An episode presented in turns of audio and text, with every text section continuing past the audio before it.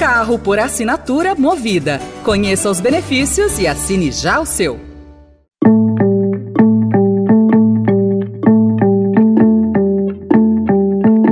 Olá, começa agora mais uma edição do Notícia no seu Tempo, um podcast do Estadão para você ouvir as principais informações do jornal. Esses são os destaques do dia. Polícias encolhem e só a Polícia Militar perde 30 mil agentes em 10 anos. Projeto que amplia a isenção para igrejas avança na Câmara. E Lula revoga a MP da reoneração e governo promete projeto de lei. Hoje é quarta-feira, 28 de fevereiro de 2024. Estadão apresenta Notícia no seu tempo.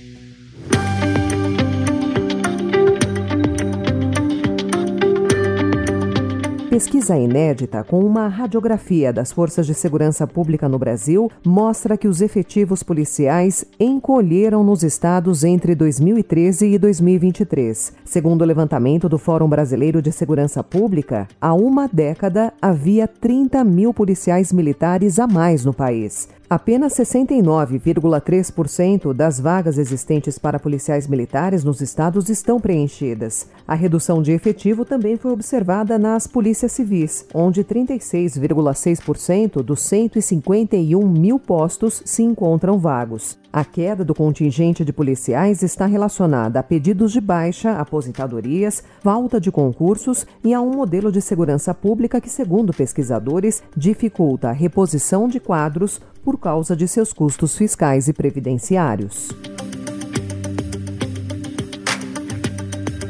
Uma comissão especial da Câmara dos Deputados aprovou ontem parecer de uma proposta de emenda à Constituição que amplia a imunidade tributária de entidades religiosas. A matéria precisa agora ser apreciada no plenário da Casa, onde precisa do apoio de três quintos dos parlamentares. A expectativa é que o texto fosse votado ainda ontem, mas até às nove horas da noite não tinha sido analisado. A PEC é de autoria do deputado Marcelo Crivella, pastor licenciado e ex-prefeito do Rio de Janeiro. Tanto eu como como relator, tivemos na Casa Civil, reunimos com a Fazenda, com o planejamento, todo mundo do governo, estabelecemos os critérios, tudo direitinho, tem o apoio do governo.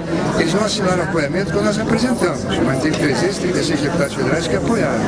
Esperamos que agora, com mais 100 aí da esquerda, a gente tenha uma aprovação com mais de 400 nomes. Quando chega no Senado Federal, uma proposta da Câmara dos Deputados com 400 assinaturas, meu Deus do céu, ela tem prioridade total. Os senadores respeitam os deputados.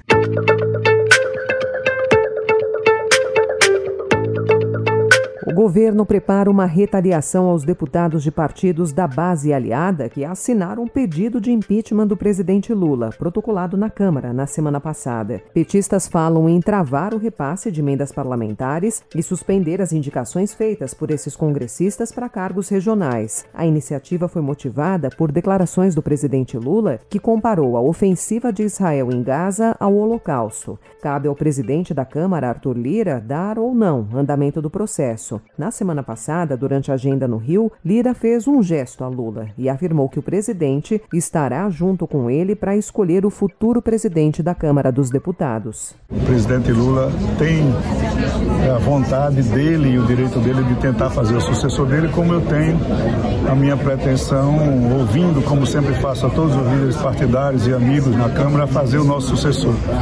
O presidente Lula sabe e disse que estará junto nesse projeto de e acompanhar para que eu tenha o direito de fazer uma sucessor e o PT eu não penso que pensará diferente.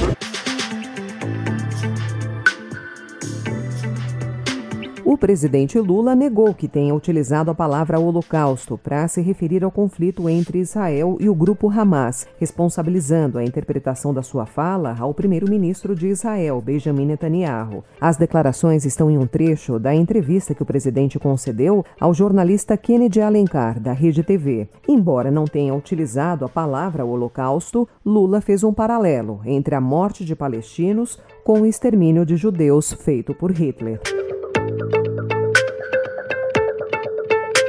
A defesa de Jair Bolsonaro disse ontem que o ex-presidente não admitiu, em discurso no ato realizado no domingo na Avenida Paulista, em São Paulo, ter conhecimento da minuta do golpe. Segundo os advogados Paulo Amador da Cunha Bueno e Fábio Weingarten, ele só teve acesso ao documento no fim do ano passado, por meio da própria defesa, quando a minuta já fazia parte da investigação da Polícia Federal que apura suspeita de tentativa de golpe de Estado. Eu quero reiterar, e esse assunto já foi explicado tempos atrás, dias atrás, que as minutas a que, a, a que o presidente se referia foram encontradas na sala do PL, foram minutas que eu, enquanto advogado, encaminhei para ele no dia 18 de outubro de 2023. Portanto, ele comentava sobre algo que ele teve conhecimento, que ele teve ciência muito tempo depois. Os advogados falaram com jornalistas em São Paulo. Eles acompanharam Bolsonaro em depoimento na Superintendência da Polícia Federal na capital paulista.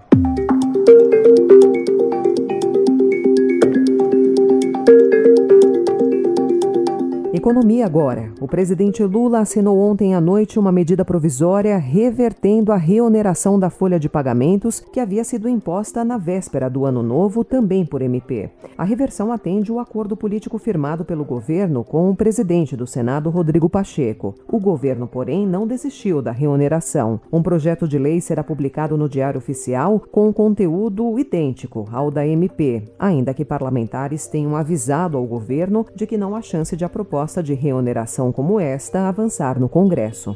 Notícia no seu tempo. As principais notícias do dia no jornal O Estado de São Paulo. E em 15 segundos, Vizinhos da Rússia recorrem a antigas táticas de guerra para blindar fronteira, o novo recorde de focos de incêndio na Amazônia e as novidades da Fórmula 1. O diretor da área de lubrificantes da Vibra, Saulo Brasil, conta no podcast Notícia no seu tempo quais são os planos da Lubrax para os próximos anos. Confira.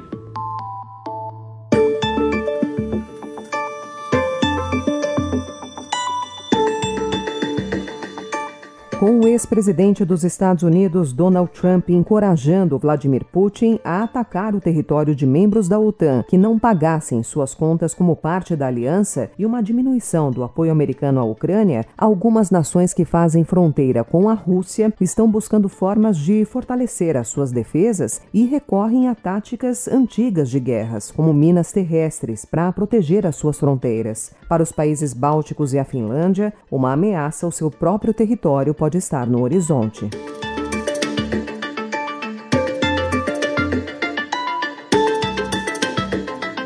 A Amazônia enfrenta um recorde de focos de incêndio para o mês de fevereiro, segundo dados do Instituto Nacional de Pesquisas Espaciais. Com 2.924 pontos de queimadas, a quantidade é a maior desde o início da série histórica, iniciada em 1999. Por ser úmida, especialistas destacam que a maioria das queimadas envolve ação criminosa humana. Notícia no seu tempo.